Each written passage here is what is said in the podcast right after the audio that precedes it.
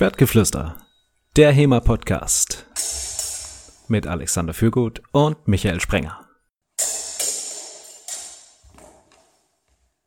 Hi, die ho, liebe Hörer. Folge 121. Wir reden mal wieder über HEMA-Events. Ähm, dieses Mal über ganz spezielle Formen, nämlich das HEMA-Seminar der Fechtkunst auf der Spur. Äh, erfahrene Hörer werden wissen, dass wir schon das ein oder andere Mal über Events geredet haben, aber es ist schon lange her, dass wir eine eigene Folge zu Events als solchen gemacht haben. Um nicht zu sagen, die allererste, die wir gemacht haben, die man sich heute eigentlich nicht mehr anhören kann, weil sie so eine schlechte Soundqualität hat, ging auch schon um das Thema. Aber wir haben uns gedacht, HEMA-Seminare, das ist nochmal ein ja, spezieller Unterpunkt, da lohnt es sich auf jeden Fall nochmal reinzuschauen. Ähm, ja, wie das da aussieht, woran man ein cooles Seminar erkennt, und ob sich das lohnt oder nicht. Wie üblich mit mir, Michael Sprenger und meinem Kollegen Alexander Fügo. Hallo Alexander. Hallo Michael. Ich habe ah, ich wollte 120 Folgen gewartet, diesen Gag zu bringen. Ah, ich wollte gerade unsere Professionalität ansprechen, die wir jetzt hier inzwischen inzwischen an den Tag legen. Denn du hast ja gerade den Bezug zu unserer allerersten Episode gemacht. Ja, so ein richtiger Rundumschlag. Und ähm, ja, wenn ich mir die jetzt so anhöre, die ist wirklich, ähm, ich glaube, da muss ich auch jetzt mit dem aktuellen Mastering, wie ich es jetzt betreibe, nochmal drüber gehen und so eine Remastered-Folge rausbringen. Die kann man sich echt nicht anhören. Jetzt wird wahrscheinlich, also umgekehrte Psychologie, ne, jetzt wird wahrscheinlich niemand von unseren Hörerinnen und Hörern gleich skippen und die erste Folge anhören. Ähm, ja, ihr könnt es einfach jetzt genießen. Perfekte Audioqualität und höchste Professionalität. Und das zeigt sich nicht nur in der Audioqualität, sondern auch in der Art und Weise, wie wir inzwischen diese Folgen vorbereiten. Also Alex und ich haben uns hier gerade vor einer Viertelstunde zusammengetan und zack, zack, zack, Thema gefunden, Titel besprochen, ähm, haben auch in, in dieser Zeit auch eine hochseriöse Quellenstudie nochmal ähm, durchgeführt, wie man, wie finde ich den besten Titel für einen HEMA-Podcast. An dieser Stelle vielen lieben Dank an Galileo und Terra X. Und ja, und schon kann es losgehen. Schon kann es losgehen. War übrigens ein Scherz für die Ersthörer. Ich bin der Alexander und äh, der Michael ist der Michael. Ist aber auch wurscht, weil wir sagen das eh nur am Anfang und danach sagen wir immer nur du und von daher, ihr hört einfach zwei unterschiedliche Stimmen, passt schon. Michael? Ja. Auf wie vielen HEMA-Seminaren würdest du schätzen, warst du in deiner Fechtkarriere? Da reden wir jetzt von reinen Seminaren, also ein, eine Gruppe hat zu Thema XYZ ausgerufen, heute machen wir den ganzen Tag lang ein Seminar. Oh ja, das sollte ich noch kurz definieren. Also äh, mit Seminar meine ich tatsächlich was, was mindestens einen halben Tag geht, äh, typischerweise eher ein bis zwei Tage äh, und jetzt nicht diese zwei Stunden Sachen, die man auf, also das nenne ich Workshop, was man auf so einem Event hat. Das nennen auch manche Leute Seminare, aber so für die Unterscheidung jetzt in dieser Folge Seminar ist für mich was, das geht bei irgendwie vier, fünf Stunden los und auch mal ein ganzes Wochenende. Und das unterrichtet typischerweise auch nur eine Person, einen Haupttrainer oder eine Haupttrainerin und man weiß quasi vorher, was man, was man macht, was das Thema ist, wer der Trainer ist oder die Trainerin und geht da speziell hin, um von demjenigen zu lernen. Ich würde sagen, das waren mindestens zehn, ich würde sagen so zehn bis zwanzig jetzt aus der, aus der Kalten geschätzt. Ja. Okay, ja, ich denke, das wird bei mir auch so ein bis zwei Dutzend sein. Ah, ein Dutzend ist wahrscheinlich zu wenig, wahrscheinlich eher so in Richtung zwei Dutzend. Mhm. Ich hatte auch überlegt, ja, so zehn, obwohl dann dachte ich mir, nee, zehn ist zu wenig. Ich glaube, zehn habe ich allein schon bei uns organisiert und gemacht. Also dann war ich ja extern auch noch ein bisschen unterwegs. Hast du, hat sich das irgendwie geändert bei dir? Also hast du das früher mehr gemacht? Machst du das jetzt mehr? Oder war das irgendwie immer gleichbleibend? Mm, das hat so ein bisschen geschwankt, würde ich sagen.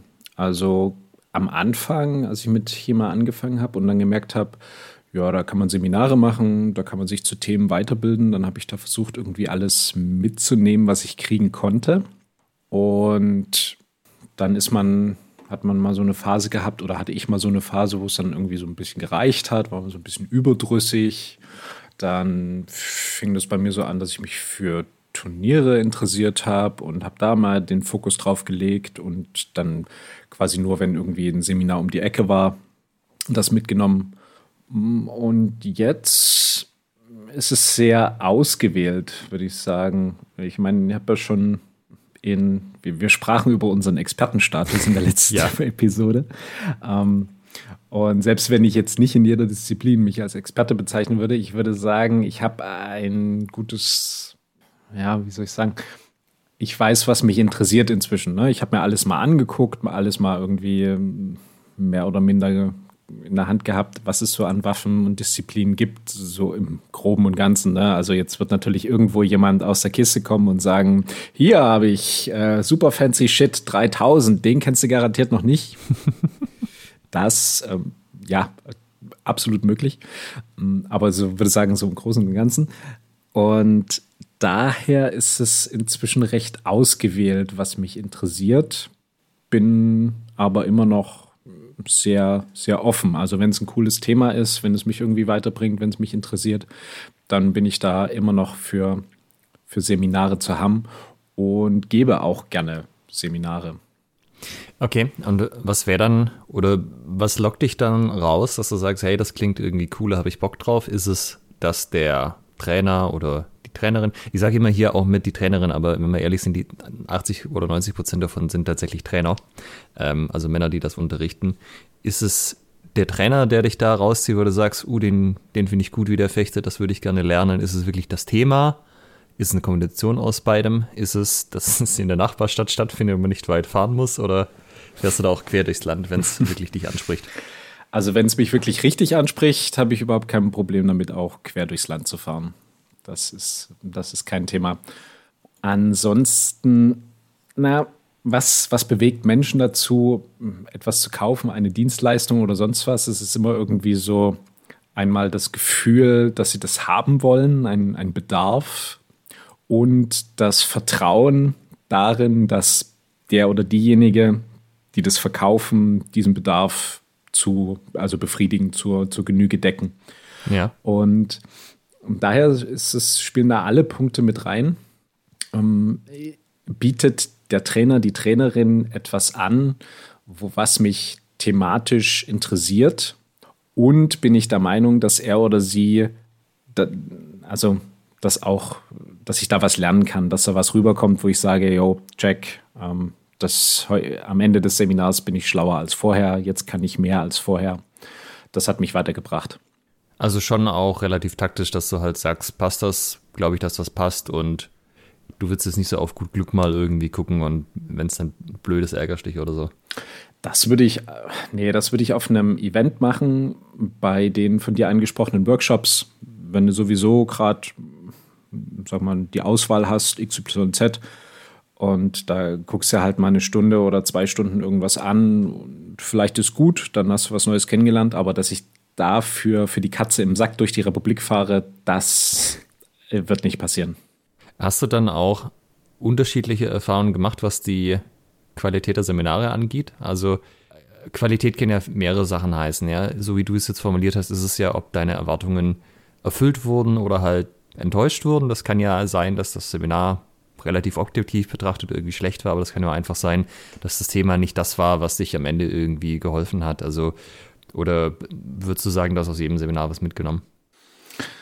Also bei den Seminaren, wo ich aktiv gesagt habe, ich fahre jetzt dahin oder ich nehme da jetzt teil, weil ich genau diesen Trainer, diese Trainerin zu diesem Thema haben möchte, weil ich genau dieses Seminar haben möchte, das war immer eine gute Sache. Also da habe ich immer das bekommen, was ich auch wollte. Bei Workshops beziehungsweise bei so Seminaren, die jetzt weil sie um die Ecke waren, vielleicht im eigenen Verein sowieso mal liefen, weil man nichts, hast halt vielleicht mal nichts Besseres zu tun gehabt an einem Samstag und äh, in deinem Verein gab es irgendein Seminar zu irgendeinem Thema und das hast du mitgenommen. Da war es manchmal schon so, dass ich mir dachte, hm, okay, dafür wärst du jetzt nicht durch die Gegend gefahren zumindest. Okay. Hast du denn so ein Highlight, wo du sagst, das war mal ein wirklich cooles Seminar, was ich gemacht habe? Ja, beim Alex Kiermeier, der war mal hier bei uns in Dresden und der hat die Fechtkunst nach Joachim Meyer uns gezeigt. Und er hat einfach mal so von A bis Z das gesamte System vorgestellt, welche Bewegungsgrundelemente darunter liegen, wie, wie die sich in allen Disziplinen wiederfinden, sei es jetzt äh, beim Dolchkampf, sei es beim Rapier, Dusak, langes Schwert, Stangenwaffen. Das zieht sich alles so konsequent fort. Und er hat das so, so richtig schön aufbereitet, so von vorne bis hinten. Das, das hat mich richtig begeistert. Und das hat bei mir, obwohl er es zum, zum Meier gemacht hat, hat es bei mir so den, ähm, den, den, das, den Gedanken ausgelöst, dass es ja vor Meyer schon genau das Gleiche gewesen ist. Also Meyer hat halt eine bestimmte Art, wie seine Bewegungen aussehen, wie sich Meyer anfühlt, würde ich jetzt mal sagen. Und vorher in den Oldschool-Lichtenauer Sachen gibt es das ja aber auch. Also es gab ja früher auch die gleichen Waffensysteme. Also früher im Sinne von 100, 200 Jahre vor dem Herrn Meyer.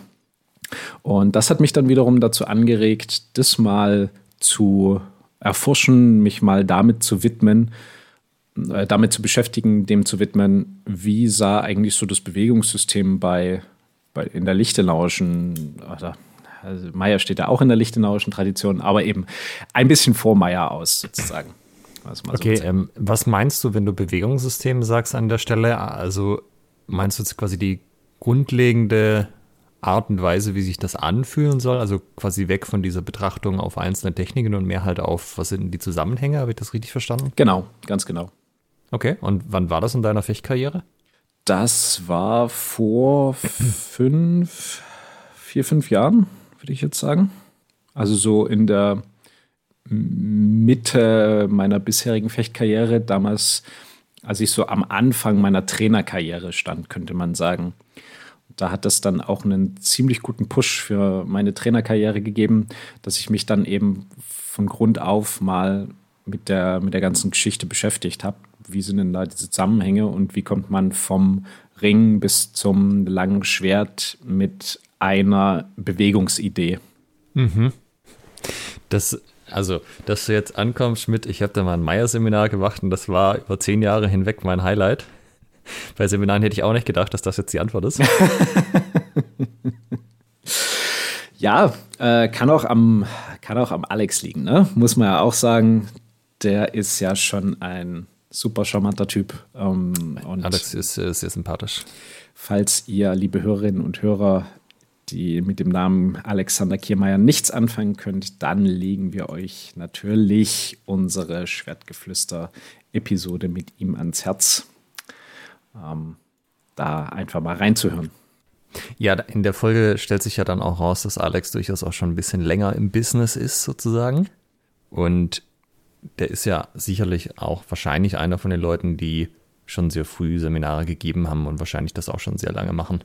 Ja, also wir haben mit ihm in Episode 43 zu den Anfängen der deutschen HEMA-Szene gesprochen. Das heißt, da ähm, er ist quasi ein, ich glaube, er hatte sich selber als Fossil, als HEMA-Fossil bezeichnet. ja. Und dann nochmal zu den Rahmenbedingungen. Was war das? Tagesseminar, Zweitagesseminar? Ich bin mir gar nicht mehr so sicher ich glaube, ein Tagesseminar. Oder haben wir am nächsten Tag noch weitergemacht? Also mindestens einen Tag war es. Okay. Hätte dich das genauso, äh, hätte das genauso einen positiven Eindruck hinterlassen, wenn das jetzt, ich sag mal, drei Jahre früher oder drei Jahre später gekommen wäre? Huh, gute Frage. Das ist voll schwer zu beantworten. Also ich kann dir sagen, dass zu dem damaligen Zeitpunkt es super gepasst hat. Ich genau in der Stimmung war, dass ich die Inhalte dort so richtig aufgesogen habe und mir gedacht habe, boah, geil, das ist ja voll cool, das mal so und so zu betrachten. Quasi so ne, ähm, verschiedene Disziplinen aus einem Guss zu sehen. Heute, also ich würde es heute, ja, wenn ich, wenn ich ehrlich bin, heute würde ich es jetzt in meiner jetzt, würde jetzt ein Kiermeier-Seminar in meiner Stadt angeboten, würde es mich wahrscheinlich nicht so reizen ähm, ja. weil ich es hm, weil ja halt schon kenne. Und drei Jahre vorher wüsste ich nicht. Drei Jahre vorher könnte ich mir vorstellen, dass es einfach total cool gewesen wäre, weil ich damals noch nicht so viele Waffen, noch nicht so viele Disziplinen kannte und der halt mal so einen kompletten Rundabriss gegeben hat über alles, was alles wo gibt. Da hätte es mich als Fechter, als interessierter Fechter deutlich mehr wahrscheinlich interessiert als aus der Trainerperspektive. Okay. Aber es ist dann schon so, dass es dich auch in gewissermaßen an einem bestimmten Zeitpunkt erwischt hat, wo der Inhalt gepasst hat, die Art des Rüberbringens und auch zu dem, was du eben gebraucht hast in dem Moment dann auch. Genau, da hat alles gepasst. Weil das ist ja die große Frage immer. Ähm, oder vielleicht können wir das auch einfach mal einstreuen.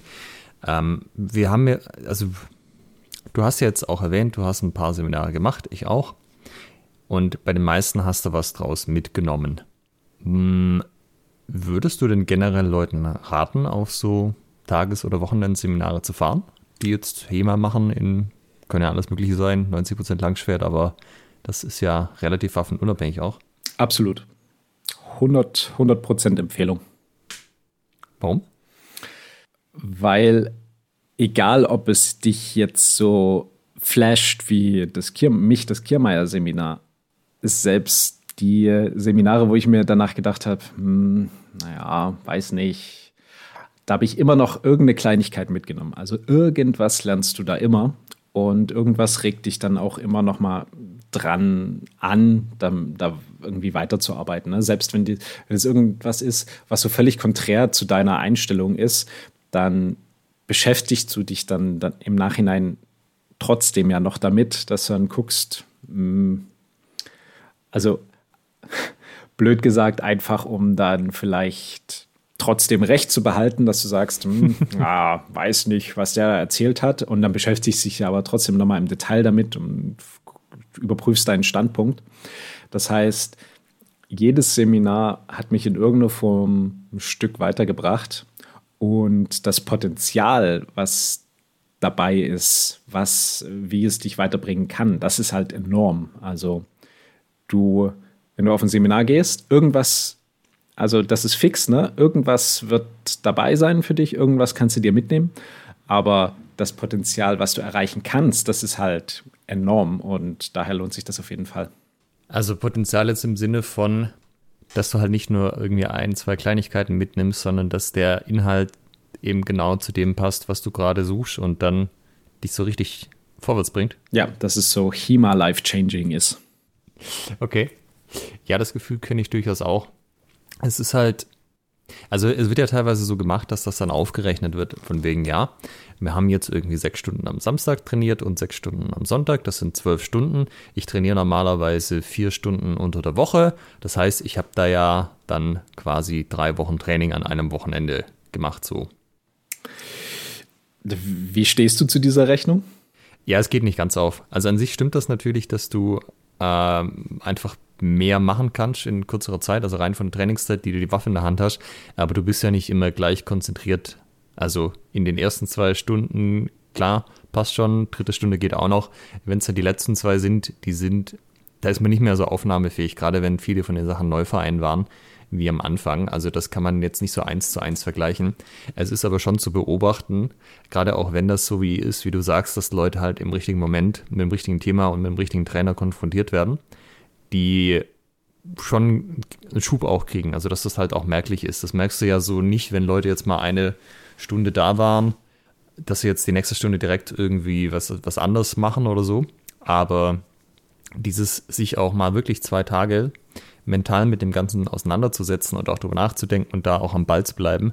Ähm, ich glaube, das stellt halt auch viele Verbindungen her, die sonst, wenn man halt zwei Stunden hingeht und dann geht man wieder raus, denkt nicht mehr drüber nach, äh, nicht passieren. Hm. Also die Intensität ist viel höher, mit der man sich dann damit beschäftigt, weil du dich ja auch dann drauf einlässt. Das ist ja auch ein, das ist ja ein Event. Ne? Also so ein Seminar ist ja etwas, das ist schon länger bekannt man freut sich drauf, man ist gespannt, man hat die Inhalte gelesen, man hat sich vielleicht mit dem Trainer beschäftigt und will da jetzt möglichst viel rausholen, ist da ganz, ganz interessiert, ganz gespannt, was da jetzt auf einen zukommt. Und ich glaube, das ist ein anderes Mindset, bin ich der Meinung, als das, womit die meisten Leute ins Training gehen, ins Regelmäßige. Ne? Also Training ist auch cool, ne? man freut sich drauf, aber es ist nicht so dieses große Ding, dieser große Moment. Jetzt ist ein cooles Seminar und ähm, jetzt können wir hier super viel lernen. Ich weiß gar nicht, ob ich mich tatsächlich so sehr vorher auf die Sachen freue. Also wenn ich mich anmelde, dann denke ich schon, oder das selber organisiert, das ist eine gute Idee, das zu machen. Dann äh, ignoriere ich das eine Zeit lang und dann, wenn es näher drauf zugeht, also so die Woche vorher, denke ich mir dann, ah, jetzt am Wochenende dahin fahren und dann muss man sich zwei Tage wegen, ah, muss das wirklich sein? Warum mache ich das hier alles nochmal? Und ich habe dann auch so zwischendurch äh, immer so Durchhänger, aber irgendwie am Sonntag ist dann auch so, ja gut, war schon gut, dass ich es gemacht habe. Was war denn dein äh, bestes Seminar, wo gibt in deiner HEMA-Karriere? Also wir hatten ja Arto Pharma zweimal hier oder Aha. Dreimal, ich bin mir gar nicht mehr sicher. Und Arthur habe ich auf dem Rhein-Event halt kennengelernt und da auch einen Workshop bei ihm mitgemacht. Und der war damals dafür bekannt, dass er einen extrem guten Twerher hatte, zu einer Zeit, wo halt Leute quasi einfach keine guten Twerher gemacht haben, also so gar nicht. Und der Arthur ist auch ein äh, cooler Typ so. Und dann habe ich den halt mal zu uns eingeladen und das war überhaupt erst der Startpunkt, dass der Twerhaut dann zu funktionieren angefangen hat. Und Arthurs Art zu unterrichten ist auch schon auch sehr, ähm, also äh, das hat einen Namen, ich habe gerade vergessen, wie das heißt. Also wenn ihm quasi jemand eine Frage stellt, dann stellt er den Leuten so lange Fragen zurück, hm. bis die Leute dann selber draufkommen. Das heißt irgendwie platonischer Dialog oder so, ich bin mal, oder nicht Plato, vielleicht auch Aristoteles, keine Ahnung, hm. irgendeine Grieche. Und das war halt auch super spannend, das zu sehen, weil du hast dann halt gemerkt, eigentlich hast du die Antworten selber. Es führt dich nur jemand sanft dahin, indem er halt die passenden Nachfragen stellt. Und das auch der Fokus von Arthur ist halt sehr stark auf den Details, was so Körpermechanik angeht. Und auch so viele Workshops, die ich in der Zeit mitgemacht habe, war halt so, äh, Körpermechanik sehr Larifari. So, ja, da haust halt irgendwie von rechts und passt schon, aber ob der die Hände jetzt nach vorne zeigen, äh, der untere Hand nach rechts, äh, ob der die Hände am Griff weiter auseinander sind oder den Knauf greifen oder nicht, das war halt alles so, ja, keine Ahnung, mach's halt so, wie es für dich passt. Und das war bei Arthur überhaupt nicht. Der konnte dir das sehr detailliert sagen wie, was das eigentlich tut. Ja, also was bringt das zum Beispiel, wenn man die Hände weiter auseinander nimmt? Oder gibt es auch einen Grund, warum man sie näher zusammenführen sollte? Und diese ganzen Sachen haben einen sehr großen Einfluss drauf gehabt, wie ich dann selber auch ähm, übers Fechten nachgedacht habe und dann auch äh, wie, wie ich es quasi auch als Trainer an die Sache rangegangen bin. Also das ist so ein bisschen, das habe ich im BJJ auch kennengelernt. Also ja, hier wieder Vergleich BJJ Judo hat man ja in den letzten paar Folgen schon ein paar Mal das, äh, die Judo-Gruppe, wo ich hier in Ulm war, war halt so, auch so relativ Larifare, ja, dann rollst du dich halt so irgendwo drüber, greifst hier ungefähr, passt schon. Und beim BJJ war so, nee, nee, zwei Zentimeter weiter oben oder zwei Zentimeter weiter unten macht einen riesen Unterschied. Und die haben dir das dann halt gezeigt und hast es selber auch gespürt, so, ja, es macht einen riesen Unterschied. Und das habe ich halt im HEMA komplett vermisst. Das hat irgendwie kaum jemand gemacht. Und wenn du diese Details aber, wenn die stimmen bei dir, dann hast du auf einmal so knackige Techniken, dass die Leute halt sich wundern, wie das funktionieren kann. Und der nächste macht was, das sieht von außen genau gleich aus, aber es funktioniert halt überhaupt nicht, weil die Details nicht stimmen, was du aber halt nicht siehst, wenn das in normaler Geschwindigkeit machst von außen. Das heißt, also heute würde man das ja als, sag ich mal, coachenden Ansatz bezeichnen. Diese Variante, dass du deinem demjenigen, dem du etwas beibringen möchtest oder derjenigen durch Fragetechniken dabei hilfst, eine Selbsterkenntnis zu, zu bekommen. Also ich, das hat er jetzt nicht nur gemacht, er hat schon auch ganz klassisch hat einfach Dinge gezeigt, so guck mal hier, so geht ein Teil her, so müsst ihr das halten, jetzt probiert mal das aus und so. Äh, das, das waren quasi zwei separate Sachen so ein bisschen, aber das war halt auch eine interessante Art, mit Nachfragen umzugehen, dass du halt nicht den Leuten das alles auf dem Silbertablett immer servieren musst, nur weil es schneller geht. Mhm. Das ist eine, eine super Sache, gerade so für Anfängerinnen und Anfänger, dass man äh, den halt nicht alles en Detail vorkaut und sagt, ihr müsst jetzt hier mit dem Schwert an dieser Stelle ganz genau treffen und so und so. Denn dann raubst du Leuten ja unglaublich viele Lerngelegenheiten. Also du hast halt einen höheren Effekt, meiner Meinung nach. Jetzt trifft mir ein bisschen an, aber ich möchte den Punkt, äh, weil wir es jetzt angefangen haben, gerade zu Ende bringen du hast halt einen höheren Effekt, wenn du Leute erstmal ein paar Sachen machen lässt, die vielleicht nicht so optimal funktionieren und wo sie sich so ein bisschen dem Ziel nähern. Und wenn sie dann halt ankommen und sagen, boah, ich habe jetzt das und das probiert und so und so und ah, das klappt immer noch nicht. Und dann gibt es den entscheidenden Hinweis, wo, ne, wie du jetzt sagtest beim BJJ, zwei Zentimeter weiter oben oder weiter unten. Und dann funktioniert es auf einmal, dann ist das Learning deutlich größer. Und ich kann mir vorstellen, dass sowas auch durch Seminare sehr gut beflügelt werden kann, weil du mal einen anderen Input hast, ähm, einen anderen Trainer, egal auf welche Art und Weise er oder sie unterrichtet, aber dass du sehr lange vielleicht in deiner Gruppe, so wie du es jetzt beschrieben hast, mit dem Querhau laboriert habt und plötzlich kommt dann einer und sagt, bam, check, guckt euch das mal so an. Mm, ich glaube nicht, dass der, dass diese Begeisterung, die du jetzt sozusagen von dem Seminar hast, so groß gewesen wäre, hättet ihr euch nicht so intensiv vorher vielleicht mit dem Querhau beschäftigt und der hätte nicht so, nicht so geklappt. Weißt du, wie ich meine? Ja, auf jeden Fall. Also es war zu diesem Zeitpunkt habe ich die Seminare halt so organisiert, immer quasi die Lücken gefüllt. Das ist so die größte Lücke, die größte Baustelle, die wir haben und habe ich gezielt dafür Leute gesucht hm. und die eingeladen. Und ich habe halt auch immer versucht, dass halt nicht irgendjemand, der jetzt sympathisch war und auch ganz okay fechtet, aber halt nebenan wohnt, dass du den einlädst, sondern wer sind denn die absoluten Experten dafür? Also also in den USA hätte ich jetzt keinen einfliegen lassen, das wäre ja nicht gegangen finanziell. Aber so, wer kann denn mit dem Auto noch herfahren und ist wirklich Experte für genau dieses Thema und dann hole ich mir genau den und äh, gebe mich quasi nicht mit der zweiten Wahl zufrieden. Und das hat sich auch immer eigentlich als ganz gutes Vorgehen rausgestellt. Also der Punkt ist ja auch, was du jetzt angesprochen hast, wenn du, also je länger du natürlich mit jemandem am Stück trainierst, ähm, desto mehr kriegst du auch einen Einblick in den Ansatz. Und wenn du jetzt so ein Zwei-Stunden-Seminar mitmachst ähm, oder Zwei-Stunden-Workshop auf einem Event oder auch vielleicht nur anderthalb, dann ist es natürlich notwendigerweise alleine durch die Zeit nur ein ganz kleiner Ausschnitt.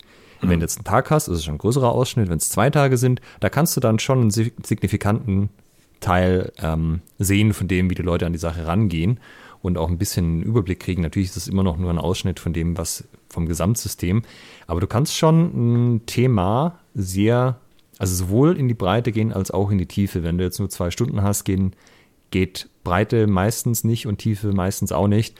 Dann musst du bei einem so ein bisschen anfangen, aber da kannst du, also beim Wochenendeseminar kannst du halt auch, könntest du bei einem Detail wirklich komplett in die Tiefe runtergehen, bis du alle Sachen dazu dann geklärt hast oder komplett halt in die Breite und wie jetzt du bei dem Alex Kiermeier Seminar, dann macht man einen Rundumschlag über alle Waffen. Hm. Mir fällt gerade noch ein, ein zweites Seminar, was mir sehr viel gebracht hat, wo allerdings mir das Seminar an sich gar nicht so viel gebracht hat. Also ich will nicht sagen nichts, es war schon auf jeden Fall richtig gut, aber wo ich jetzt nicht jetzt nicht mehr sagen könnte, boah, da habe ich das und das gelernt und die und die Ansätze, die verfolge ich dann noch immer.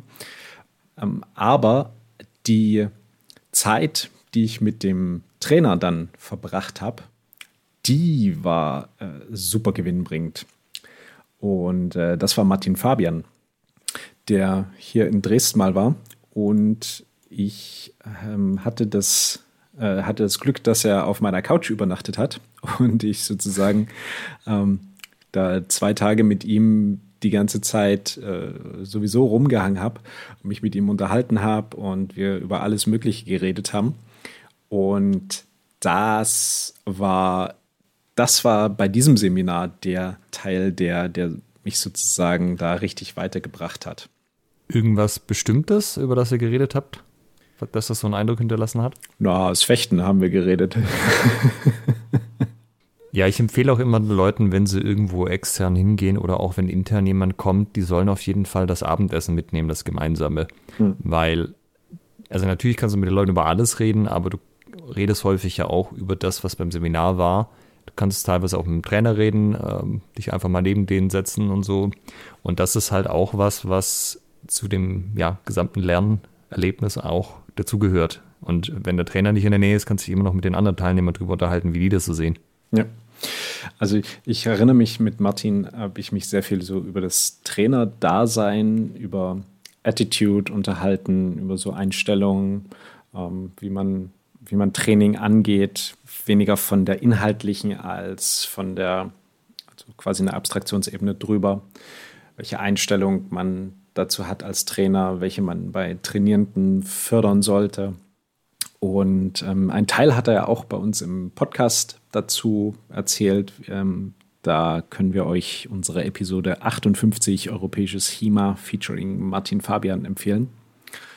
Und äh, für Patrons gibt es übrigens das gesamte Interview auf Englisch, auch also die, die Originalfolge, denn die Episode 58 ist quasi ein Podcast, den wir über das Interview gemacht haben. Also, wenn ihr uns bei Patreon supportet, bekommt ihr auch das komplette Interview mit Martin Fabian zu hören.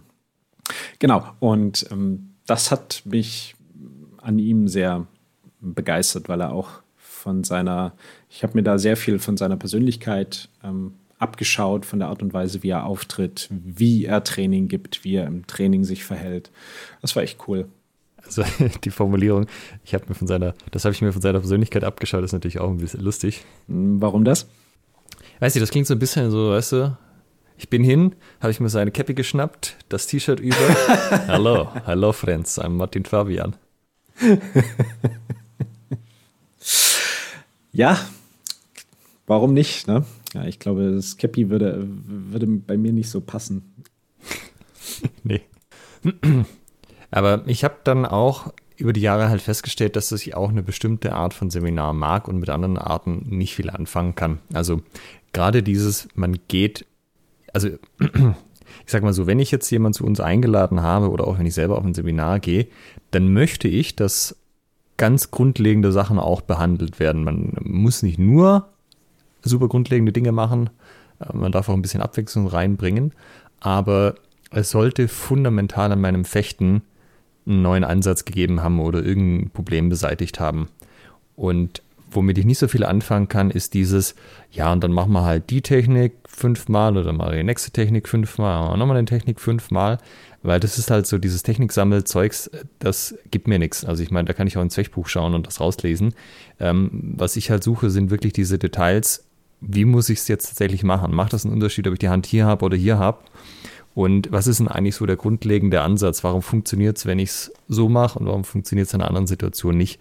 So diese Sachen. Und das ist äh, das, was ich auch immer den Trainern sage, bevor sie zu uns kommen. Und meistens kommt dann auch sowas raus, manchmal dann halt auch nicht, weil da auch nicht jeder vom Unterrichtsziel her was mit anfangen kann. Aber die Seminare, wo das so war, ähm, die haben mich immer deutlich am weitesten gebracht. Also ich vergleiche das immer so, wenn du halt irgendein Problem hast, kannst du jetzt natürlich das Problem selber irgendwie angehen. Also keine Ahnung, ich werde irgendwie an der Hand getroffen, dann sage ich halt, na gut, dann nehme ich halt die Hand weg.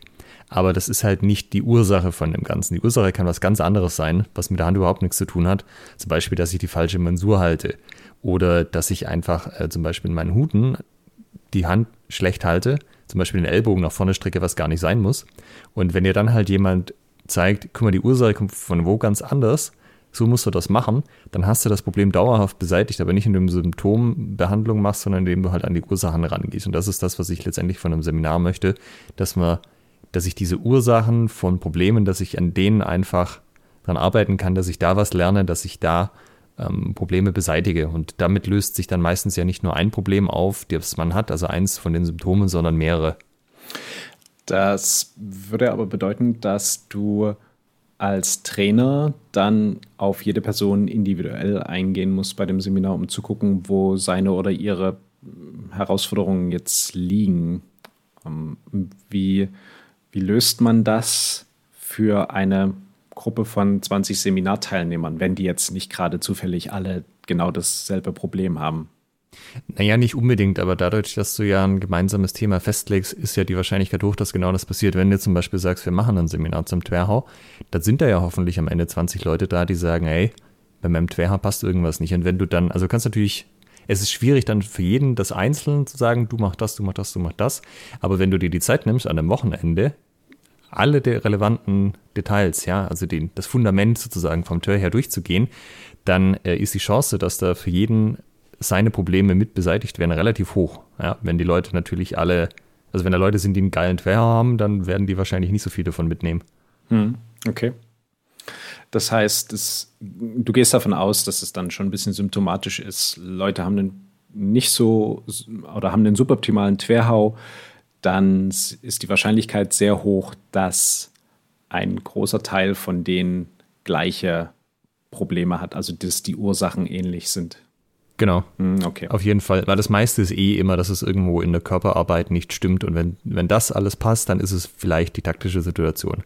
Aber das sind eigentlich die zwei großen Blöcke. Und wenn du die Körperarbeit einfach durchgehst und die taktische Situation, weil du dich auf einen bestimmten Themenbereich eben fokussierst und den wirklich in der Tiefe bearbeitest, dann ist die Chance sehr groß, dass da die meisten ihre Probleme, also ihre ursächlichen Probleme dann auch ähm, ja, kennen und dann auch beheben können und wissen, was sie stattdessen machen sollen. Du hattest vorhin die Seminare angesprochen, quasi so Technikseminare. Jetzt machen wir hier fünfmal das, fünfmal das. Hm, ich habe das Gefühl, das war gerade so in den Anfängen äh, unserer, äh, der, der, der deutschen HEMAS-Zeit, sagen wir mal so in den 2000ern, Anfang der 2000er, recht populär, solche Seminare, wo man sich auch damit überhaupt erstmal gegenseitig Dinge beigebracht hat, weil man ja noch nicht so viel kannte. Wie ist da dein Eindruck? Also ich finde, das hat, ich will damit sagen, ich finde, das hat nachgelassen. Also ich kenne jetzt wenig, wo wenige Seminare, bei denen die Trainerin oder Trainer neue Technikaspekte an sich irgendwie vorbringen, also sagen, also abgesehen mal jetzt von dir, die ja du jetzt vielleicht den Schielhau äh, neu erfindest, ähm, ähm, aber da ist ja dann auch der, der Hintergrund ein anderer, dass so ähm, heutzutage diese reinen Technikseminare ein bisschen nachgelassen haben. Wie ist da dein Eindruck?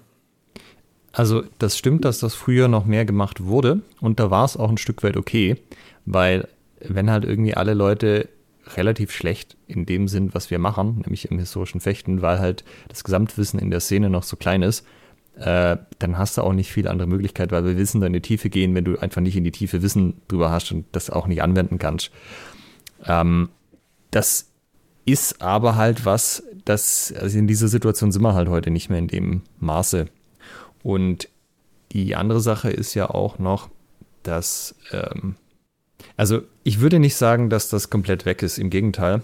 Ähm, das wird immer noch viel gemacht. Also, keine Ahnung, wenn du jetzt zum Beispiel dir vorstellst, du würdest jemand auf ein Meier-Seminar einladen, würde ich jetzt mal nicht von, also zum Beispiel Leier Langschwert, würde ich jetzt mal nicht von ausgehen, dass du dann sagst, ja, jetzt mache ich das Gleiche, was ich sonst auch mache, nämlich wir gucken auf die Details, Körpermechanik, Oberhau, Querhau und so, sondern da ist ja dann sicherlich der Wunsch auch da, sowohl von den Teilnehmenden als auch von den Unterrichtenden. Jetzt guckt man natürlich in die Maya-spezifischen Sachen so rein. Und was ist halt Maya-spezifisch? Das sind halt alle möglichen Techniken, die es sonst wo nicht gibt. Und das wird dir beim Bolognese-Fechten so gehen, das wird dir bei ähm, Fiore so gehen, dass du natürlich diese Sachen auch anschauen willst, die dann sich von dem unterscheiden, was die meisten Leute kennen, bei uns, also dem Langschwert Lichtenauer. Und das läuft dann halt oft eben auf so einer Technikbasis. So, guck mal hier, da gibt es jetzt noch diese Entwaffnung und diesen Hau und äh, schlag mich tot. Und ist vielleicht auch okay, wenn die Leute explizit danach fragen, dass sie sowas haben wollen. Ich finde es halt nicht besonders nützlich für die Lernerfahrung, weil da einfach die Tiefe fehlt, wenn du komplett nur in die Breite gehst. Und du kannst dich am Ende eh, also hast 20 Techniken gemacht, kannst dich noch an drei erinnern. Mhm. Die, die vom Vortag gemacht hast, sind dann eh schon nicht mehr da so. Aber da, ja, okay, vielleicht bin ich da jetzt durch das ähm, ge, wie, wie sagt man, sehr, sehr gut bedient durch das Kiermeier-Seminar, denn er hat es ja quasi, er hat uns auch dann mal eine, eine Technikfolge gezeigt, was weiß ich hier, Meyers Rose oder so, aber das war dann immer so die, die Spitze aus einer vorangegangenen Vermittlung von einer Bewegungsidee, sodass du dann dir ganz automatisch gedacht hast, ah, okay, so und so müssen wir das jetzt, müssen wir das jetzt machen. Und das, das Gleiche, es fällt mir gerade noch ein, ich habe ja mal mein einziges bisher äh, Seminar zum Rapier, habe ich ja mhm. beim, beim Chris und Malte gemacht. Und da hatte ich genau das gleiche Feeling. Also da hatte ich dann am Ende, sie haben uns auch Stücke gezeigt, aber für mich war das dann immer nur die, die logische Konsequenz. Also das war dann so, ah, okay, das muss ja jetzt, wenn man der Bewegungsidee von diesem Distresa folgt, muss es jetzt so und so gemacht werden. Und das war dann einfach vollkommen, vollkommen klar. Das heißt, ich hatte so eine Idee, wie, wie könnte Distresa-Fechten aussehen in, in meinem Kopf und die Stücke, an denen wir es dann quasi verifiziert haben, da hat es immer gepasst. Also die haben das ja. da sehr, sehr gut vermittelt. Das heißt, auch bei sowas muss es ja kein reines Technikenprügeln sein.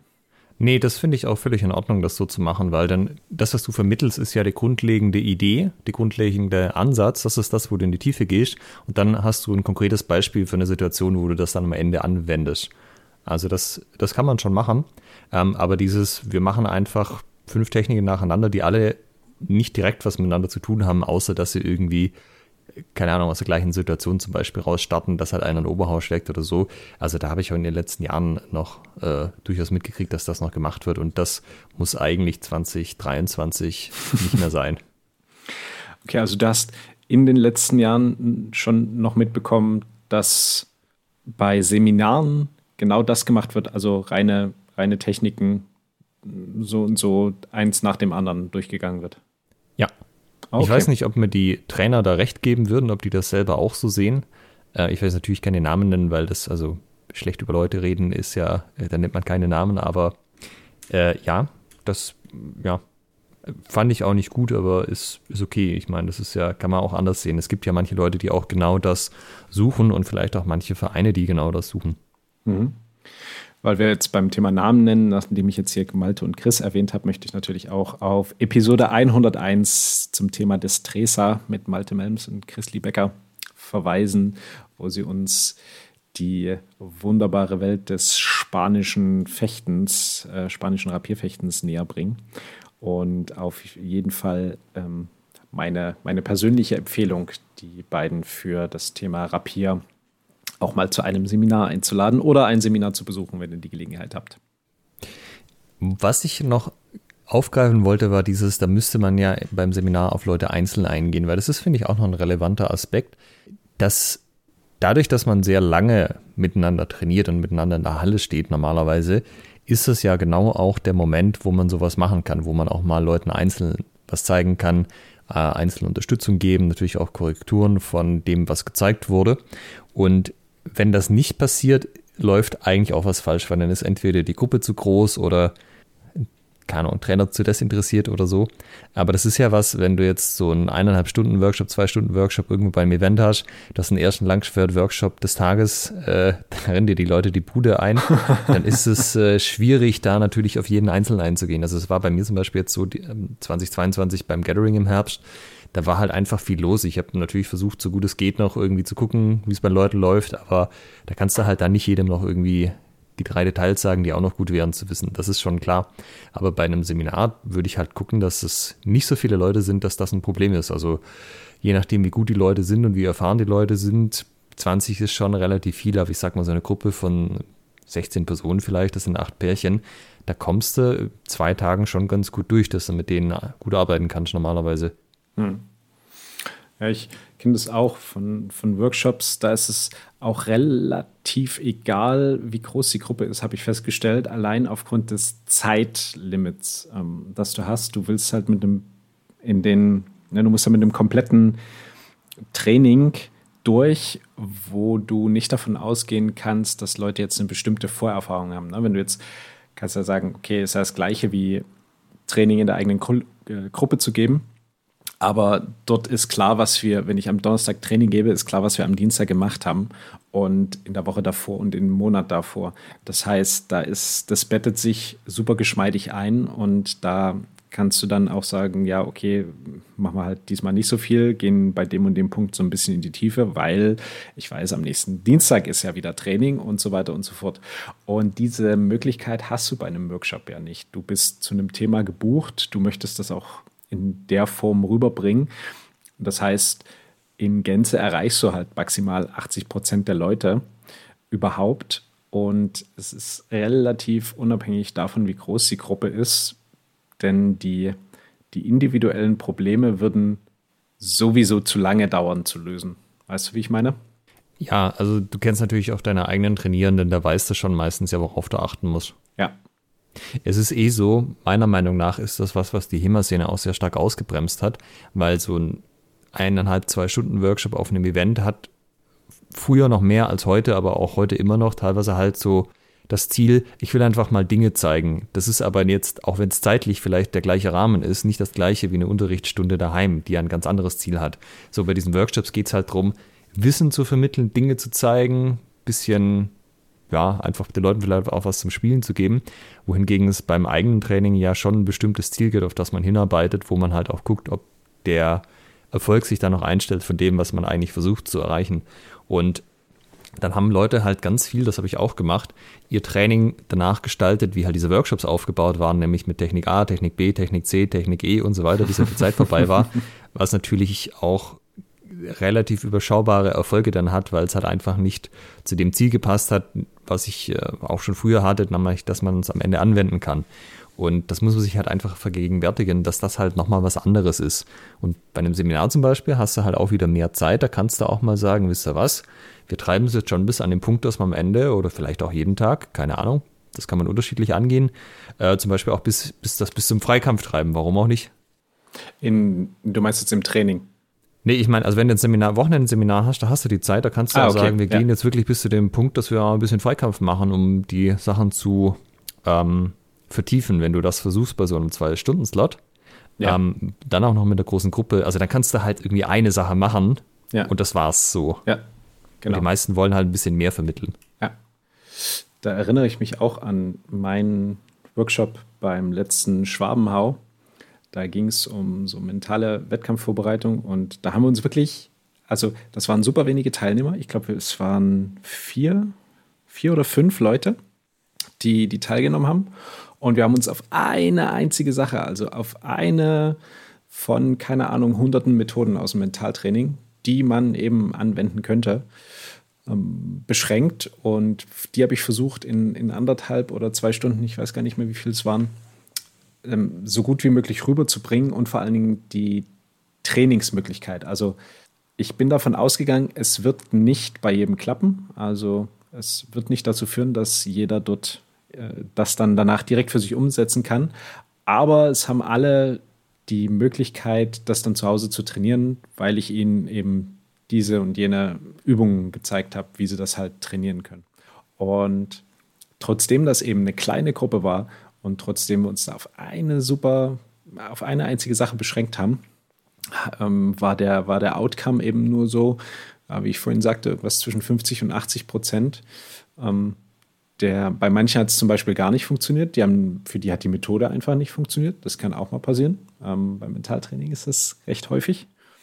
Und ähm, andere haben das sehr, sehr gut angenommen. Aber selbst, selbst da war es eben, ja, da, da haben eigentlich die Voraussetzungen gepasst, aber aufgrund der geringen Zeit hast du da keine Chance, da alle zu erreichen und das bis ins letzte Detail rüberzubringen. Ja, es dauert halt wenn du es mit Fremden machst, alles länger, als wenn es bei dir daheim machst, weil da wissen die Leute schon, also die kennen dich, die kennen deine Art, die haben ein gewisses Vorwissen, was die eigenen Ansätze angeht, da kannst du halt auf einem anderen Level aufbauen. Und also auch jetzt bei dem Gathering-Workshop, den ich gehalten habe, der war zum Schielhau. Der Plan war eigentlich, okay, du vermittelst den Leuten, die erstmal in der Tiefe, wie ein Schielhau funktioniert grundsätzlich und dann fängst du an, so im letzten Drittel der Zeit von den zwei Stunden, nee, war, war nur anderthalb tatsächlich, äh, da die Leute noch ein bisschen freier agieren zu lassen. Und dann kam das letzte Drittel der Zeit, die Halle war knallevoll. Wenn jetzt jeder zwei Schritte vor, zwei Schritte zurück macht, ist auch der Platz aus. Okay, diesen Teil streichen wir an dieser Stelle, das funktioniert einfach nicht. Dann äh, hängen wir halt noch eine, dann ergänzen wir es noch an einer Stelle um eine Folgeaktion, die man machen kann äh, ist dann halt, also der ursprüngliche Plan wäre gewesen, halt eben mehr in Richtung freie Fechten zu gehen. Aber was es dann geworden ist, ist halt entweder halt auch, okay, das klappt nicht gut, was machen wir stattdessen? Gibt es halt noch eine Folgetechnik obendrauf so. Hm. Das passiert dann halt auch leicht. Wir, wir driften ja gerade schon so ein bisschen wieder in die Trainerperspektive. Wollen wir, ja. ähm, wollen wir dabei bleiben, ähm, kurz, und vielleicht auch Trainerinnen und Trainern noch so ein bisschen ein paar Tipps mit an die Hand geben, wie sie aus Ihrem Seminar noch das Maximum rausholen können? Ähm, haben wir denn, sind wir denn durch, was die Teilnehmerseite angeht? Weil ich hätte dich, glaube ich, einfach noch generell gefragt, ob du nochmal zusammenfassen kannst, was für dich dann ein gutes Seminar ausmacht, also als Teilnehmer oh, ja, jetzt. Gute Frage.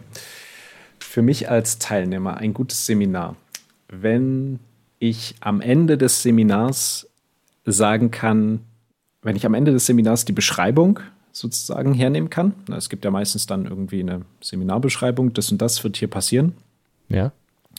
Und das kann ich dann wie so eine Checkliste behandeln. Kann ich sagen, ah ja, das habe ich gelernt, das habe ich gelernt, das habe ich gelernt, das habe ich gelernt. Passt, passt, passt, passt, passt. Und ähm, das heißt, meine Bedürfnisse wurden erstmal befriedigt. Meine Erwartungen, die ich an das Seminar hatte, sind erfüllt worden. Dann ist es ja, ja meistens so, okay, man hat was gelernt und das ist erstmal ganz gut drin, aber Lernen funktioniert ja nun mal leider so, dass man das schon noch ein paar Mal öfter wiederholen muss. Und das heißt, ich möchte danach auch eine Idee haben, möchte Tools an der Hand haben, wie ich das in mein Training zu Hause reinbringen kann.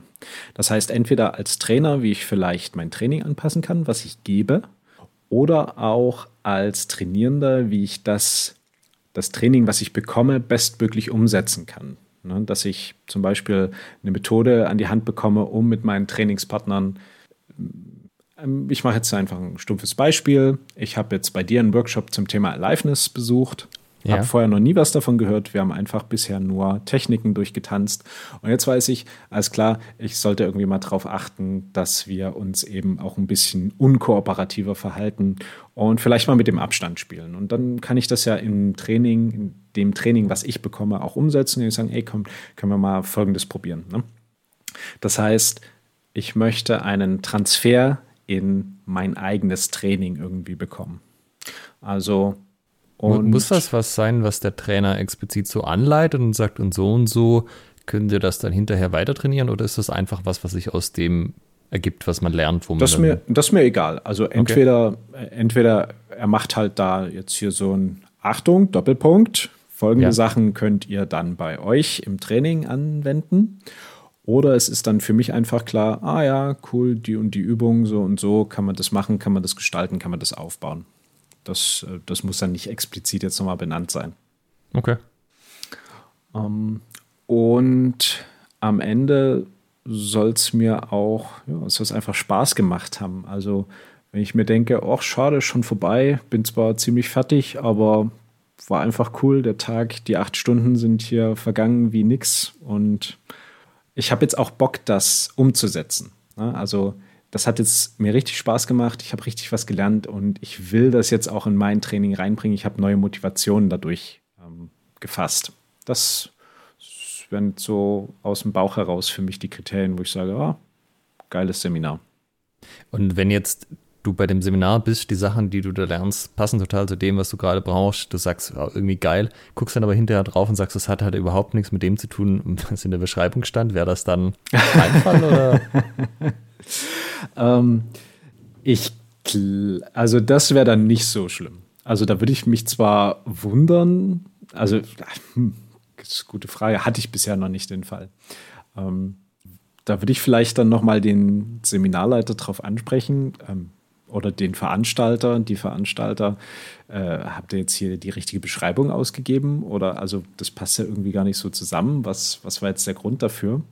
Und entweder sagen die, oh ja, äh, wir haben einen falschen Zettel ausgedruckt, falschen Flyer rausgegeben. Oder die sagen, ähm, ja, na guck mal hier, das und das, das war da und damit gemeint und das und das haben wir so und so gemacht. Oder sagen, ja, das war der Ursprungsplan und dann habe ich gemerkt, dass ihr was anderes braucht und habe mich an das angepasst. Das wäre auch okay. Okay. Weil wir hatten es einmal, dass, äh, also ich hätte gesagt, ich habe mit dem Trainer ein bestimmtes Thema abgemacht. Dann hat er halt was ganz anderes gemacht, war aber der festen Überzeugung, das ist genau das, was wir abgemacht hatten. So. Ah, okay, cool. Ja. Also war nicht so wild für Leute, die das nicht wussten. Äh, ich bin nur selber dann mit einer anderen Erwartungshaltung an die Sache rangegangen. Ah, okay. ja, da hilft. Ähm Ah, okay, da, da, da, lass uns gleich dazu kommen, äh, aus Trainerperspektive und Veranstalterperspektive. Ähm, wann ist es denn für dich ein gelungenes Seminar? Ähm, eben, wenn in die Tiefe gegangen würde, wenn grundsätzliche Sachen der Körperstruktur so erläutert worden sind, dass ich es A, plausibel finde, dass das auch tatsächlich stimmt, was da gesagt wird. Das ist ja immer so nach das andere Thema. Weiß derjenige da wirklich, von er redet im Detail? Ja. In allen Details? Ja. Ähm, und vor allem, dass es dann halt Sachen sind, die ich so vielleicht nicht auf dem Schirm hatte oder Dinge, die mich auch zum Denken anregen. Also so eine so, hm, das ist jetzt interessant, hm, muss ich jetzt mal drüber nachdenken. Da kann ich jetzt so heute noch gar kein Urteil drüber fällen. So die Sachen, die sich mit dir noch ein bisschen mittragen, einfach für die nächsten Wochen und eben auch dieses Gefühl, dass man hinterher sagt, ja, dass man halt so eine gewisse Motivation draus mitnimmt, weil man nicht festhängt, sondern es gibt immer noch was Neues, es gibt immer noch was, was man lernen kann, es gibt immer noch Dinge, über die man nachdenken kann. Mhm, cool. Dann würde ich gerne nochmal auf die, auf die Trainer- und Veranstalterperspektive gehen. Ja. Denn du hast gerade schon einen super wichtigen Punkt angesprochen, nämlich die Absprachen im Vorhinein. Ne? Du hast gesagt, du hast mit dem Trainer was abgesprochen und ihr wart dann irgendwie unterschiedlicher Meinung. Also das, was dann geliefert wurde, hat jetzt nicht für dich zumindest nicht zu dem gepasst, was du bestellt hast. Ja. Ähm, hat zwar auch geschmeckt, die Pizza, aber war nicht das, was du bestellt hast. ja, genau. Ähm, da empfiehlt sich natürlich im Vorhinein, das, das klar festzuzurren. Wie machst du das, wenn du einen, ein Seminar gibst, beziehungsweise wie machst du das jetzt, wenn du jemanden für ein Seminar einlädst? Also, ich habe jetzt wesentlich mehr Leute eingeladen, als ich selber Seminare gegeben habe. Äh, von daher fange ich mal mit der Seite an. Im Grunde ist es so, ich, also das eine ist ja die ganze organisatorische Seite. Da muss man natürlich auch schon gucken, dass das läuft und dass man sich da sauber abspricht, dass die Leute am richtigen Datum ihren Zug buchen, dann im richtigen Zug sitzen, sagen, wann sie da sind, Handynummern ausgetauscht worden sind und so weiter, hinterher die Abrechnung, dass das alles passt. Ähm, das sind aber halt so Sachen, das sind Fakten, sage ich mal. Also da gibt es quasi Sachen, die man abhaken kann. Äh, E-Mails, die man schreiben muss, die man hin und her schicken kann, wo die Leute das dann bestätigen. Also wenn halt das Datum falsch ist, also wenn ich quasi ein Datum hin und die Leute sagen dann zurück, ja, ich habe es an dem Datum gebucht und dann ist es halt nicht das Datum, dann kannst du halt in E-Mails gucken, hey, habe ich da irgendwie das falsche Datum gesagt oder was war los? Und dann lässt sich das ja rekonstruieren, was da irgendwie Sache war. Und es ist aber durchaus so, ich habe natürlich auch jetzt für so Schwabenhauer-Workshops mit allen möglichen Leuten zu tun gehabt und wir laden keine Leute ein zweites Mal ein, die organisatorisch schwierig waren. also auch wenn die ein geiles Seminar gemacht haben, inhaltlich und eigentlich so an sich ein dufte Typen sind, wenn die uns unnötig viel Stress machen, weil die nicht gut in der Kommunikation sind oder äh, sehr spontan Dinge umwerfen, äh, wo was nicht so gut ist, wenn man ja, so, da holt dich jemand ab und dann bist du halt nicht da und so Zeugs. Die Leute kommen halt einfach kein zweites Mal. Also das ist ja alles ehrenamtlich bei uns und da können die noch so gut sein, wenn die halt äh, zu stressig sind, dann lohnt sich der Aufwand an der Stelle auch nicht. Mhm. Und äh, ja, da haben sich über die Jahre durchaus ein paar Leute angesammelt, die definitiv nicht mehr bei uns unterrichten werden. ich und, muss, wie gesagt, das ist, äh, das sind jetzt nicht irgendwie komplette ja. Arschgeigen, wo du sagst, sie sollten generell nirgends unterrichten, sondern halt einfach, Leute, das ist mir, das ist uns zu kompliziert, da machen wir nicht nochmal. Ja. Ja, und selber unterrichten, also nachdem ich das halt aus der Organisatorenperspektive kenne, versuche ich halt, dass das auch irgendwie klar ist. Also diese, dieses den Leuten nochmal spiegeln, was man verstanden hat, ähm, immer nochmal selber sagen, äh, ich habe also quasi auch nochmal das Datum zurückspiegeln, an was man da jetzt bucht und so und einfach ein bisschen gesprächiger sein, als man das vielleicht jetzt im Alltag wäre, dass halt die Leute up to date sind, auch mal irgendwie E-Mails weitergeleitet kriegen, so guck mal, ich habe jetzt hier den Zug gebucht, kannst gleich die, den Beleg haben für die Abrechnung hinterher oder was auch immer. Ähm, wobei ich tatsächlich nicht allzu viele Seminare gegeben habe bei externen. Es fragen zwar immer mal wieder Leute, ob ich Seminare gebe, dann sage ich ja, dann nicken sie und dann höre ich nie wieder was. Ey, Alex, gibst du Seminare? Ja, cool. ja, ungefähr so ist das. Ah. Ja, vielleicht müsste ich da, wenn ich mehr Verkäufertyp wäre, gleich einsteigen und sagen, alles klar, wann komme ich bei euch vorbei? Mhm. Ja, klar, sagt zumachen direkt.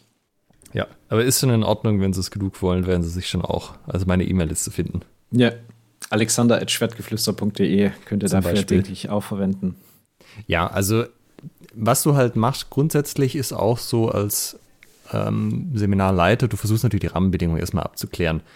Wie viele Leute sind's? Was ist deren Erfahrungsstufe? Sind das irgendwie alles Newbies? Sind das Anfänger? Was ist eure Erwartungshaltung, was ich eigentlich mache? Ja, da kann man da schon so ein bisschen abklären, wenn die Leute sagen, ja, eigentlich sind es zu 90 Prozent Leute, die maximal zwei Jahre fechten, aber wir wollen hier krass äh, taktische Situationen. Kann man ja da vielleicht schon sagen, seid euch sicher, dass das das Richtige ist für die Gruppe.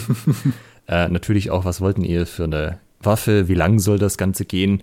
Was sind das für Örtlichkeiten? Also im Endeffekt, je besser du natürlich vorher darüber Bescheid weißt, was da abgeht, desto mehr kannst, besser kannst du planen. Und bei einem Seminar, also ich sag mal so, wenn du mich jetzt nachts aufwächst und sagst, Alex, ist ein Notfall, du musst jetzt in zwei Stunden Unterricht halten zu diesem Lichtenauer Thema. Kein Problem, das kannst du zu jeder Tages- und Nachtszeit machen. Ich habe das schon so oft gemacht. Ich äh, kann mich da komplett durchimprovisieren. Das macht überhaupt keinen Unterschied, ob ich da äh, mir ewig Gedanken drüber gemacht habe oder nicht. Aber bei einem Seminar, was ein komplettes Wochenende geht, da muss man sich darauf vorbereiten, meiner Meinung nach, weil du musst ja, also die Sachen müssen logisch aufeinander aufbauen. Das ähm, Pacing muss stimmen, also sozusagen die Menge von neuen Informationen, die in einer bestimmten Zeiteinheit kommen. Pausen müssen eingeplant werden, die ganzen Sachen. Und da lohnt es sich dann auch mal hinzusetzen und das einfach mal einmal sich aufzuschreiben. Mhm. Ja. Und ich meine, wenn man das hat, auch da, also das machen die meisten nicht, aber auch da kann man ja vielleicht mal, also jetzt nicht im Detail, aber so eine grobe Outline, du, ich habe mir diese fünf Themen gedacht an dem Tag, die fünf an dem Tag, passt das für euch, dass da der Organisator auch nochmal sagen kann, ja, das klingt genau nach dem, was wir brauchen oder halt auch nicht. Mhm. Ja. Ich habe das jetzt in der Tat ähm, bei dem letzten Seminar, was ich quasi als äh, Seminarleiter jetzt gebe, Anfang, Anfang Februar. Ich glaube, wenn die, weiß gar nicht, wenn die Folge ausgestrahlt wird, das müsste, müsste kurz vorher sein äh, oder kurz danach sein. Da gebe ich ein Seminar zum Ring und Ring am Schwert. Wir sprachen über meine Expertenrolle in, in dieser Disziplin. Und ähm, in, bei, den, bei den historischen Fechtern in Gießen. Und da habe ich es in der Tat jetzt auch so gemacht. Die haben mich gefragt, ob ich das machen würde. Und ich habe ein, ich habe direkt so ein, so ein Videocall veranschlagt, gesagt, hier, ähm, lass uns doch direkt dann live darüber sprechen. Und das war, war richtig gut. Da haben wir quasi geklärt, was sind die Ziele, was sind die Randbedingungen, also was, auf, worauf baut man auf, was kann die Gruppe, was haben sie jetzt, haben sie überhaupt schon mal gerungen ähm, und was wollten sie gerne am Ende können, was soll darüber hinaus noch möglich sein. Und da bekommt man dann halt im, im Gespräch dann gleich so einen, so einen Faden, wie soll ich sagen, so einen, so einen roten Faden, um dass man auch die Möglichkeit hat, dann direkt noch mal eine Nachfrage zu stellen oder dann vielleicht direkt noch Input kommt, ah ja, das, äh, das habe ich noch vergessen, das wollen wir auf jeden Fall auch noch dabei haben, das wäre cool. Und da kann man dann am Ende so eine grobe, grobe Struktur festmachen und sagen, ja, so und so sieht es dann aus. Äh, Tag 1, Tag 2 und ja, danach schickt man dann noch mal ein detailliertes ähm, detaillierten Schriebs rum, so und so werden die Inhalte, das und das, das wäre vielleicht mein Zeitplan, passt es für euch? Und dann hat man mit hoher Wahrscheinlichkeit sichergestellt, dass man nicht aneinander vorbeiredet. Also so wie du das beschrieben hast, dass du einen Trainer eingeladen hast und ihr eigentlich der Meinung wart, ihr hättet verschiedene Dinge besprochen. Ja, also ich meine, wenn du sagst Ringenseminar, wäre ja gleich die erste Frage, habt ihr Matten? Wenn ja, wie viele? Wie groß ist die Fläche? Wie viele Leute sind da? Was sind das für Matten und so weiter? Mhm. Weil also alleine das, wenn ich jetzt geplant hatte, ich hatte da zum Beispiel eine große durchgängige Fläche Judomatten, matten 14 Leute, mhm. dann sind am Ende 20 da, es gibt keine Matten. Das ist halt, da musst du komplett anders an die Sache rangehen eigentlich. Mhm. Und das äh, wäre ein ziemlich böses Erwachen, wenn das so wäre. ja, das ist der Vorteil, dass, also in, in, in dem Fall ist sogar der Vorteil, dass ich generell da ohne Matten plane. Also Mathe ist dann nice to have, aber so um die, um so Basics zu vermitteln, ähm, kann man erstmal ohne Mathe planen, in der Tat. Oder zumindest mache ich das. Kann man machen, aber wenn es welche gibt, würde ich sie persönlich jetzt auch verwenden. Aber das ist halt immer die Frage, ne? Man, man würde es nicht, ach, wie sagt man so schön, ähm, ich würde die Matte jetzt nicht von der Bettkante schubsen. ja. ich will das Bett jetzt nicht von der Matte stoßen. ah. Ja, ich habe auch tatsächlich, ähm, ich wusste ja, dass wir heute das Thema machen, habe ich mir so ein bisschen Gedanken gemacht, wie ich denn da rangehe. Und es ist tatsächlich bei mir so, dass ich relativ unmotiviert bin, extern irgendwo auf Seminare hinzufahren. Das mache ich jetzt tatsächlich in zwei Wochen nochmal, beziehungsweise wenn die Folge ausgestrahlt wird, ist das schon passiert. Da fahre ich auf ein Rapierseminar. Mhm. Aber es war sonst immer eher so, dass ich gesagt habe, hey, ich kann doch die Leute auch einfach zu mir einladen. Dann machen sie genau das, was ich sage, dass sie machen sollen, was mich interessiert. Und wenn ich jetzt überlege, also allein schon irgendwie hinter München oder so, dann fahre ich zweieinhalb Stunden hin, zweieinhalb Stunden zurück, fünf Stunden. äh, Anfahrt, dann ist noch Über Übernachtung organisieren, äh, keine Ahnung, steckst du noch mal eine Stunde drauf oder so, sich um Essen kümmern. Da bist du halt auch schon irgendwie bei sechs Stunden und in der Zeit habe ich das Seminar auch fertig organisiert. Ja. Also dann sollen die Leute doch einfach zu mir kommen, dann haben die Leute bei mir im Verein auch noch was davon. Und das ist äh, natürlich ganz genehm, dass wir jetzt auch eine Größe haben, dass das halt so funktioniert und auch eine Vernetzungsgrad, dass dann auch ein paar Externe immer noch mit auffüllen. Ähm, das war aber ja, ich habe das bestimmt auch schon ein paar Mal erwähnt, eins von den Zielen, so größenmäßig. Wie groß soll der Verein sein, wie groß soll die Gruppe sein? So groß, dass ich einfach sagen kann, wir machen ein Seminar und ich muss nicht vorher 15 Mal ein Doodle rumschicken und nach einem Termin suchen, wo die meisten können, sondern ich lege das einfach dann, wo jetzt nicht gerade irgendwas parallel ist bei uns und dann werden sich schon genug Leute finden, die dann Zeit und Lust haben, dass das finanzierbar wird. Hm, okay. Also du gibst es dann knallhart vor und dann, dann ist es einfach so. Ja, also ich gucke natürlich, dass keine anderen HEMA-Events nebendran sind oder irgendwelche, die Kadertrainingslager oder so, aber das äh, ist zu aufwendig, da nach einem Termin zu suchen und die Hälfte trägt sich ja eh nicht ohne drei Erinnerungen ins Doodle ein. Ja. Kannst du einfach gleich sagen, dann nimmst du halt einen Termin, der plausibel gut aussieht und dann wird das schon gut ja, genug ja, sein. Ja, ja, ja, sehr schön. Hm, haben wir noch irgendwas vergessen? So zum Thema HEMA-Seminar der Fechtkunst auf der Spur. Haben wir, haben wir über, haben wir jetzt unsere Erwartungen, die wir mit dieser Folge, mit dem Titel der Folge geschürt haben, haben wir die denn überhaupt erfüllt? Was meinst du? Also über die Fechtkunst so jetzt direkt haben wir, glaube ich, nicht so viel geredet. Und der, wie das ist mit den Seminaren. Naja, so ein bisschen. Also ich würde schon, vielleicht kann man das nochmal aufgreifen, sagen, dass Leute, die regelmäßig auf Seminare fahren, deutlich schneller Fortschritte machen als Leute, die das nicht tun. Alleine deshalb, weil sie sich mehr mit dem Thema beschäftigen, egal ob man jetzt da die Trainingszeit eins zu eins vom Wochenende in unter der Woche umrechnen kann oder nicht. Aber das sorgt halt dafür, dass du dich mehr mit dem Thema beschäftigst. Hinfahrt, Rückfahrt ist ja auch nochmal was, wo es dann mental verarbeitet wird. Ja. Und das ist halt wie alle anderen HEMA-Events auch, das haben wir ja auch schon zigmal gesagt, das sollte man mitnehmen, wenn man die Chance dazu hat. Das lohnt sich auf jeden Fall. Und gerade wenn man vorankommen möchte, ist es natürlich eine super Sache, wenn man dann einen passenden Trainer oder eine Trainerin hat, aber auch tatsächlich für so, also ich sag mal, wenn Leute jetzt zu einem selber kommen, wenn das Seminar bei Sichtbarkeit ist natürlich auch immer ein schönes Ding, was so Kameradschaft im Verein angeht, was man auch immer nicht unterschlagen sollte. Oder auch einfach mal fremde Leute kennenlernen, wenn man zu einem anderen Verein fährt und bei denen einfach mal was mitmacht. Also gerade der Punkt, den du genannt hast, dass auf der Rückreise da so von der Verarbeitung her nochmal sehr viel passiert. Das finde ich auch enorm wichtig, insbesondere wenn man mit mehreren hinfährt. Also da wäre auch nochmal mein Tipp, dass man nach Möglichkeit nicht nur alleine irgendwo auf ein Seminar fährt, sondern eben mit, mit mehreren Leuten hinfährt.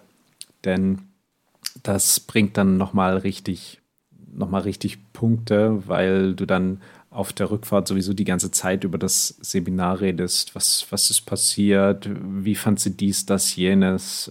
Bekommst auch nochmal eine andere Perspektive. Ne? Was weiß ich, wir fahren jetzt zu dritt dahin, sitzt danach zu dritt im Auto, kommst du noch zwei andere Perspektiven dazu und denkst so, ah, so habe ich das noch gar nicht betrachtet. Ja? Das ist eigentlich auch ganz cool. Und man schöpft auch so eine Gruppenmotivation dann für das eigene Training. Ah, dann lass uns das und das doch ähm, im Training jetzt mal ähm, ausprobieren. Ja, vor allem, wenn natürlich mehrere Trainer zusammen im Auto sitzen und bei dem Seminar waren. Ja. Ich habe auch gerade noch so überlegt, was die Frequenz angeht. Also, ähm, ich organisiere, seit ich gesagt habe, ich steige jetzt auch ab hier um, bei uns zum Beispiel keine Langschwertseminare mehr, weil ich gesagt habe, das müssen die Leute selber wissen, was sie brauchen jetzt. Ähm, ich habe dementsprechend halt letztes Jahr jetzt ein Rapierseminar organisiert, das mache ich dieses Jahr auch wieder. Wir haben die Christine Konzmo da, jetzt im März tatsächlich. Da ist wahrscheinlich dann schon die Anmeldung auf, bis der Podcast ausgestrahlt wird.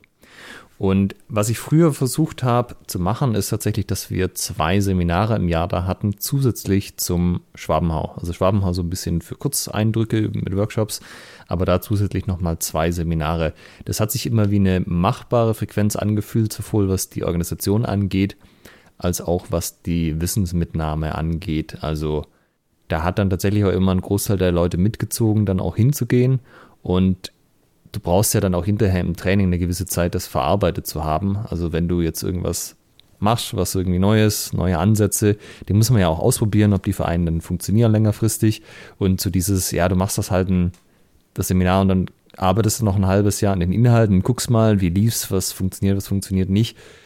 Dann war immer ein ganz guter Zeitpunkt, nochmal einen zweiten Input zu setzen, dass die Leute da dann einfach nochmal gesagt haben, okay, das erste Seminar ist jetzt soweit weitestgehend verarbeitet, wir wissen, was davon für uns passt, was nicht so passt. Und dann gucken wir uns das nächste Thema an. Also das fand ich immer ganz gut. Da würde ich jetzt auch nicht. Also der Tipp wäre vielleicht, ähm, das ist auch durchaus was, was man regelmäßiger machen kann, ja. Also ich denke, jeden Monat wird sich das nicht organisieren lassen, aber warum nicht alles halbe Jahr?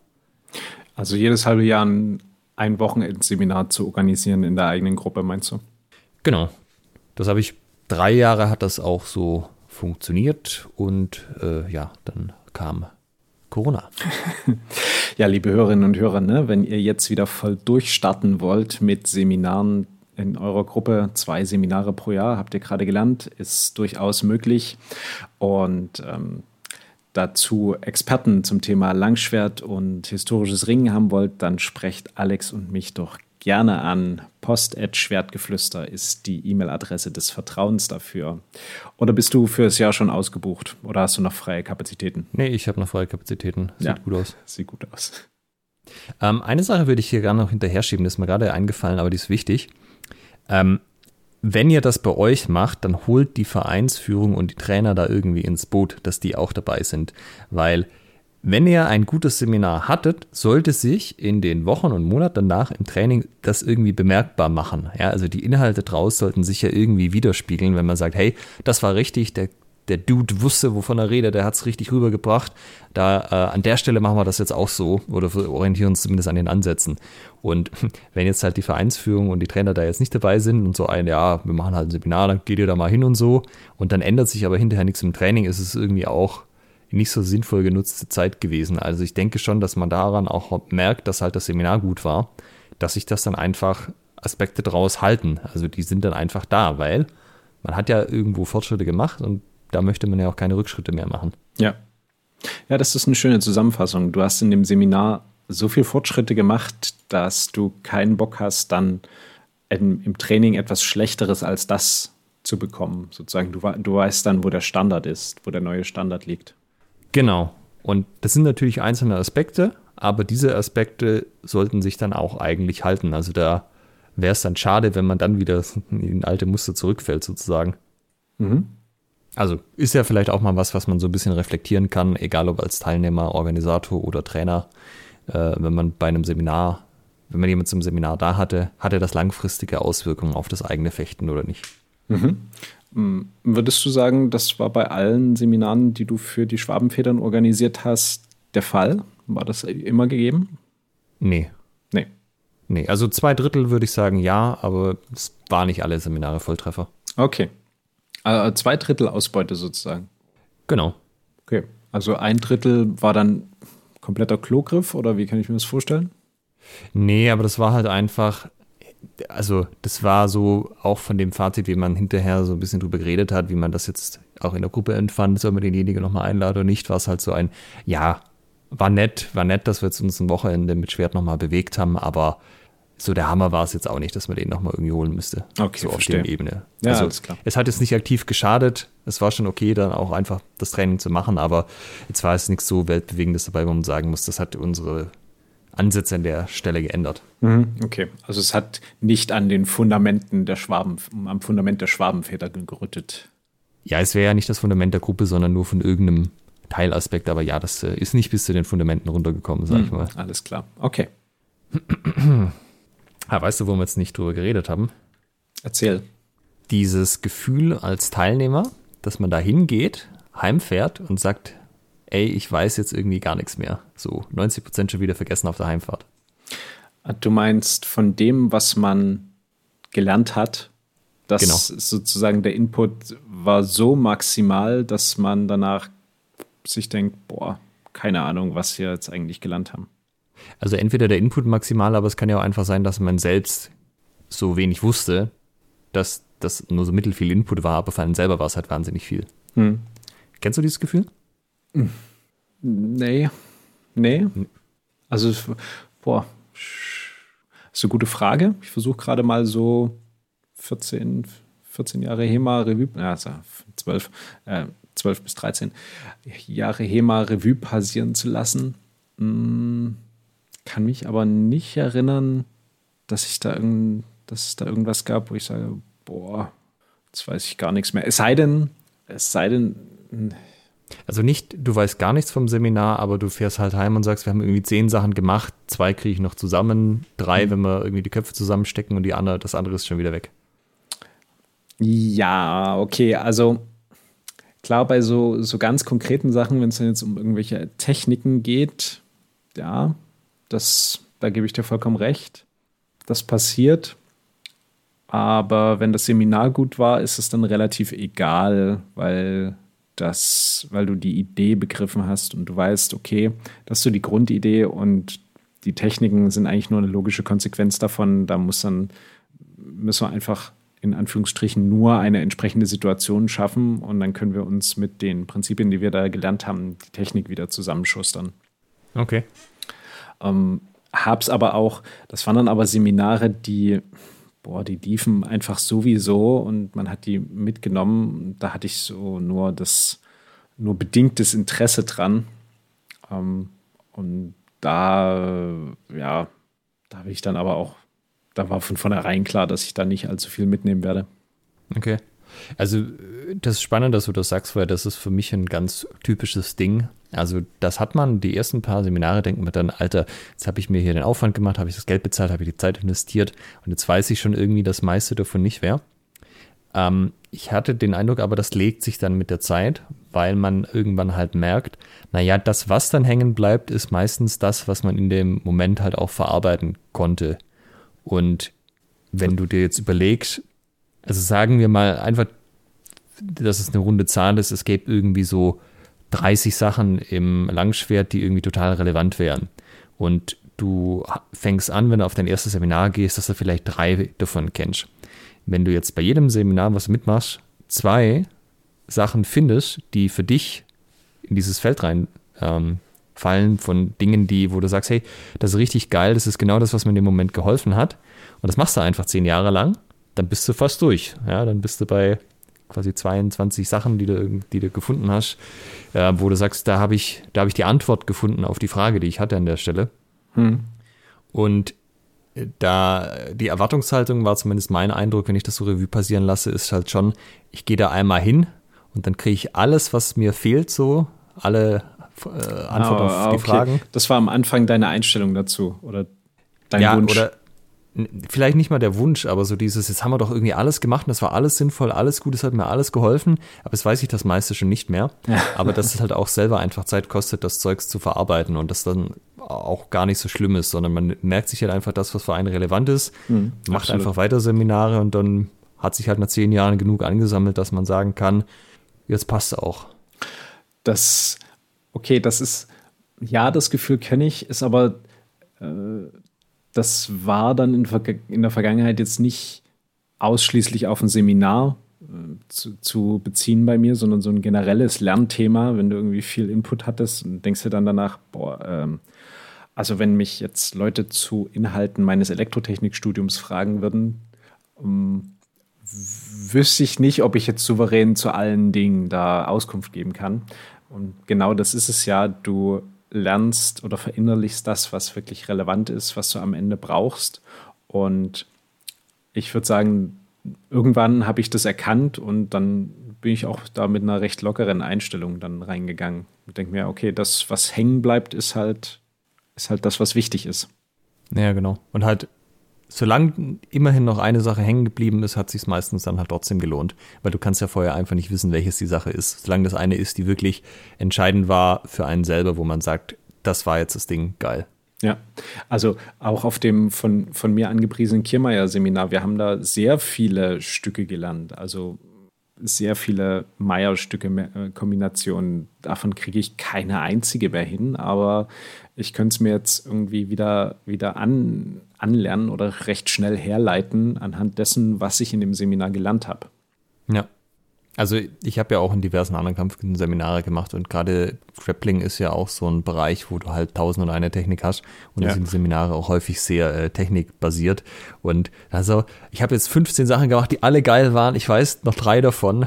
Ja. Ah, und dann versuchst du irgendwie auf YouTube das zu rekonstruieren, tut es nicht und so, aber der Körper war noch nicht bereit, der Geist war noch nicht bereit und dann irgendwann siehst du es später wieder und dann, ah, das ist die Technik, jetzt zeigst du mir nochmal, ach so funktioniert die, geil, jetzt kann ich sie. Ja.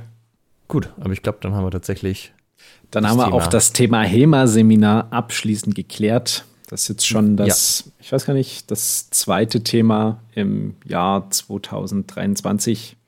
Ja, drittes ähm, sogar. Das, die erste Folge kam ja am ähm, 6. Januar. Das ist jetzt ja 3. Februar. Ähm, ja, nur bei der Folge am 6. Januar mit dem Stefan haben wir natürlich kein, kein Thema so in dieser Form abschließend Da geklärt. haben wir den Stefan abschließend geklärt. Ähm, ich meinte jetzt natürlich quasi vor zwei Wochen Anfänger, Fortgeschrittene oder Experte und heute das Thema HEMA-Seminar. Mal gucken, was wir in 14 Tagen abschließend klären werden. Ja. Ihr könnt darauf auch mehr als gespannt sein, wenn ihr Wünsche habt, was Schwertgeflüster für euch mal wieder abschließend klären soll oder wozu ihr einfach mal noch viel Meinung haben möchtet, dann schreibt eine E-Mail an post.schwertgeflüster.de mit euren Wünschen. Ja, vor 14 Tagen, das ist auch durch eine Hörer-E-Mail entstanden, das Thema. Und wenn das bei uns reinpasst, dann bearbeiten wir das sehr, sehr gern. Und ansonsten ladet uns doch gerne auf ein Seminar ein in diesem Jahr. Wir freuen uns drauf. In diesem Sinne, bis in 14 Tagen. Macht's gut. Ciao. Tschüss. Halt bitte noch nicht weglaufen. Ihr könnt diesen Podcast nämlich noch unterstützen. Wenn es euch gefällt, dann tut uns einen Gefallen, gebt uns ein Like auf Facebook oder bei Instagram oder bewertet diesen Podcast bei iTunes und unterstützt uns auch gerne auf patreon.com slash Schwertgeflüster, Schwertgeflüster mit UE und empfehlt diesen Podcast euren Freunden und Feinden weiter.